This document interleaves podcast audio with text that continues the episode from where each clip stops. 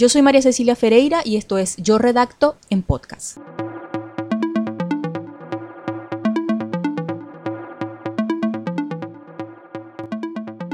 Quiero hablarles de las palabras homófonas. Las palabras homófonas son las que suenan de igual forma, pero tienen significados y orígenes diferentes. Las podemos dividir en dos grupos. Las que se escriben exactamente igual y las que son, podríamos decir, homófonas parciales, es decir, que suenan igual, pero se escriben distinto. Y estas últimas son a las que quiero referirme porque veo mucha confusión, sobre todo en mensajes y textos que leo en chats y redes sociales, en Facebook sobre todo, con estas palabras. Pero he escogido, aunque hay muchas, hay muchas homófonas parciales, eh, en este encuentro he escogido un grupo de palabras que tienden a ser confundidas y mal empleadas en oraciones y textos.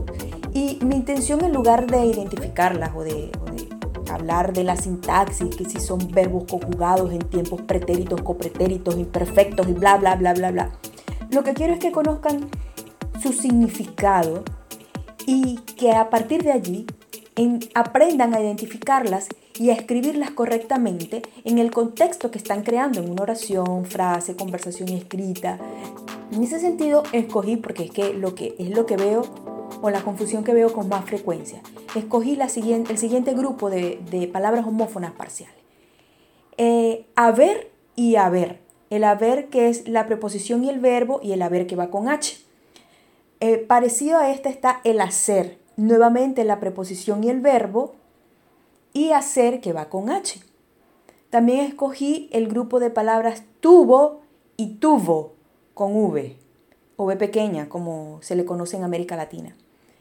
Vaya, que escrita con doble L, y el vaya, que está escrito o escrita con la Y. Y las famosas ay, ay, ay, ay, que ya con la entonación que les estoy dando, pues ya podemos eh, de una vez identificar sus diferencias, porque si, bien, si bien lo explicamos o, me hago entender, no son tan homófonas, porque eh, su entonación al, al, leerlas en una oración es completamente distinta. Bueno, vamos a empezar con el haber y el haber. El haber con H y B larga, o B de burro, es un verbo o es un sustantivo. Puede utilizarse como verbo auxiliar. Y la estructura, tengo que hablar un poco también de eso, la estructura es haber más participio. Tiene que haber sufrido mucho. Ese sufrido es, una, el, es el verbo sufrir en su tiempo o en su forma de participio. Tuviste que haber hecho la tarea. Es otra forma de utilizar el verbo haber esa persona se debió haber dado cuenta de que hablábamos de ella. Por ejemplo, también es un sustantivo, haber con H y B larga. Y, quiere, y lo que significa es el conjunto de bienes que tiene una persona, su patrimonio. Posee tres casas en su haber. Por ejemplo, ese haber va con H y B alta. El otro haber es la preposición a y el verbo en infinitivo ver de la visión, o sea, ver algo o a alguien. Esta se utiliza como una expresión para significar que has visto algo, de forma figurativa o también de forma eh, literal. Por ejemplo, en interrogaciones para solicitar la comprobación de algo. A ver, las maestras en la escuela. A ver, a ver, niños, ¿qué han hecho hoy? ¿Qué tareas hicieron hoy? Ese a ver, a ver es la preposición más el verbo infinitivo en situaciones de expectativa o en interés. A ver, ¿cuándo empieza a hacer la tarea? A ver, ¿cuándo va a hacer lo que dijo? Para llamar la atención sobre algo o alguien. A ver, ¿qué has hecho? Como sinónimo de claro, naturalmente. A ver, ¿cómo que no lo voy a hacer? Es como decir claro, ¿cómo que no lo voy a hacer? Como sinónimo de veamos, de vamos a ver qué pasa mañana en oraciones cuando se usa la conjunción sí. A ver si te pones las pilas. A ver si te decides hacer lo que prometiste. Esas son las diferencias entre el haber, preposición más verbo, y el haber, el verbo haber, con H y B alta. También sucede algo similar con hacer, con H y C, y el hacer, que es igualmente la preposición y el verbo ser. Hacer es un verbo. Es la acción de crear, elaborar, producir o fabricar algo. Es sinónimo de crear, de realizar. Puede significar que algo se va a ordenar o decorar o arreglar, etc. Por ejemplo, ¿qué vamos a hacer hoy? ¿Quieres que te dé una lista de las cosas que hay por hacer hoy? Por ejemplo, en mi sala de belleza te pueden hacer las uñas o en mi peluquería te pueden hacer las uñas y el cabello. Me voy a hacer eh, una casa en el lago, por ejemplo. Ponte a hacer la cama y luego a lavar la ropa. Hoy vamos a hacer un poco de ejercicio, lo a hacer hoy yo también. Entonces, cuando vayas a escribir algo relacionado con la acción de realizar algo, de crear algo, de producir algo, ese hacer va con H y con C. El término hacer se compone, el otro hacer, se compone con la preposición a y el verbo ser por supuesto en su forma definitiva.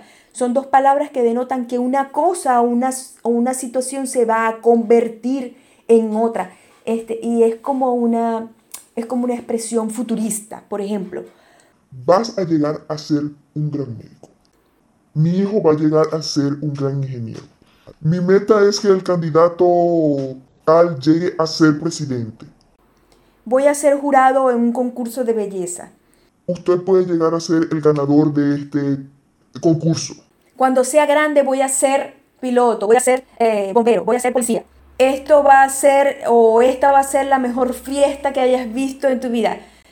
Todos estos son ejemplos de hacer. Es algo, recuérdelo, es algo o son dos palabras que se juntan para denotar que una cosa o una situación va a convertirse en otra o que una persona va a convertirse en algo o en alguien más. Es la mejor forma de identificar o de diferenciar estas dos, en este caso esta palabra con esta frase, que se oyen igual pero se escriben completamente distinto. A ver, vamos con el, a ver, este a ver va con A y, bebé, y, y el verbo ver. Vaya a ver, vamos con el, vamos con el, vamos con el, vamos con y bebé, y, y, bebé, verbo ver. Vaya con doble L es un sustantivo femenino para referirse a un vallado, a una valla publicitaria, por ejemplo, eh, a las a las, las cosas estas de metal que colocan en los sectores de la construcción para eh, identificar que un espacio está clausurado por obras. Esa es una valla con doble L. La otra valla, que es con Y, es una forma conjugada del verbo ir. Eh, se usa mucho en términos imperativos, o sea, para dar una orden. Por ejemplo, yo a mi hijo le digo... Carlos, vaya a hacer sus deberes, vaya a hacer la tarea. Ese es un ejemplo muy, muy típico. Usted vaya primero. Es el verbo ir. Cuando vayas a escribir una oración donde necesites conjugar el verbo ir, siempre, siempre, siempre va con Y. También es la diferencia que hay entre las palabras tuvo con B alta y tuvo con V.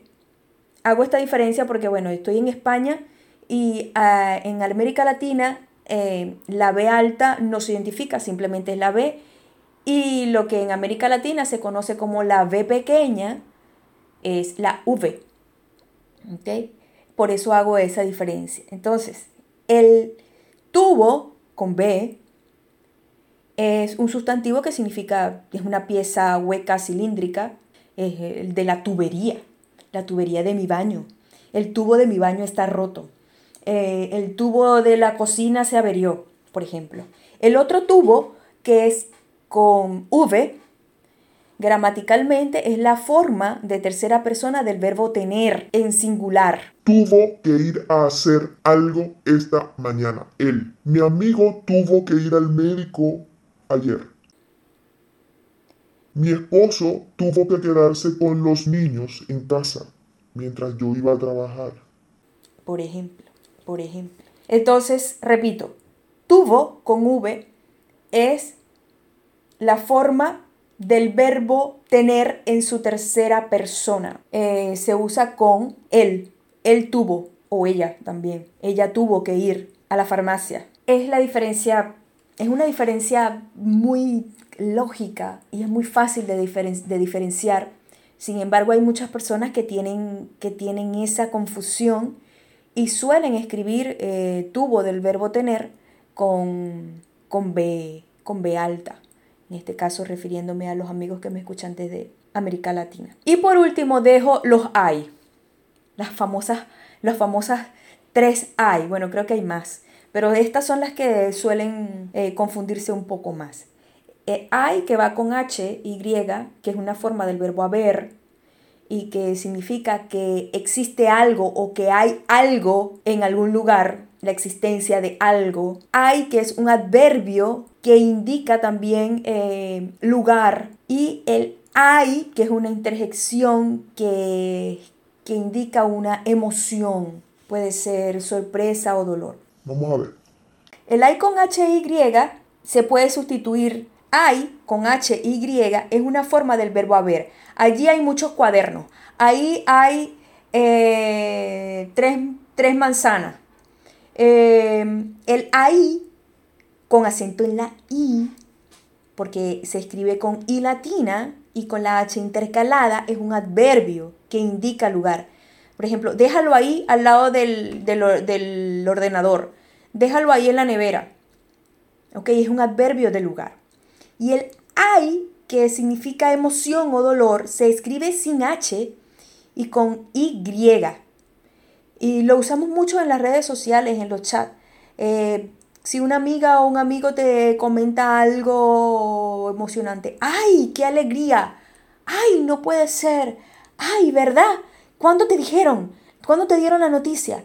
¡Ay, me duele el estómago! Todo ese, todos esos ay van sin H y con Y griega.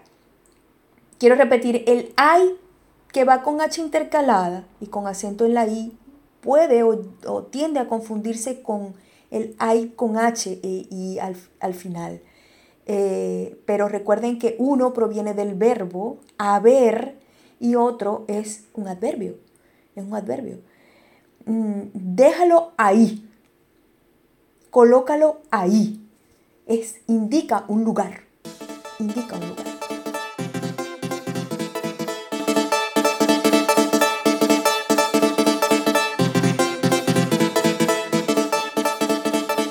Espero que les haya servido eh, esto, estos, estos, tips para aprender a, a diferenciar estas palabras que suenan igual, pero que a la hora de escribir tenemos que acudir así sea a Google, porque son errores que afean, realmente afean la escritura eh, y que debemos, que debemos evitar a toda costa.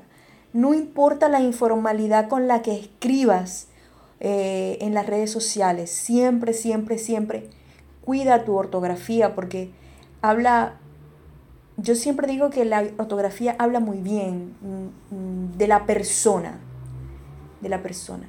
Y me parece que todos, niños, desde niños hasta adolescentes, profesionales, tienen que cuidar la forma como se escribe nuestro idioma.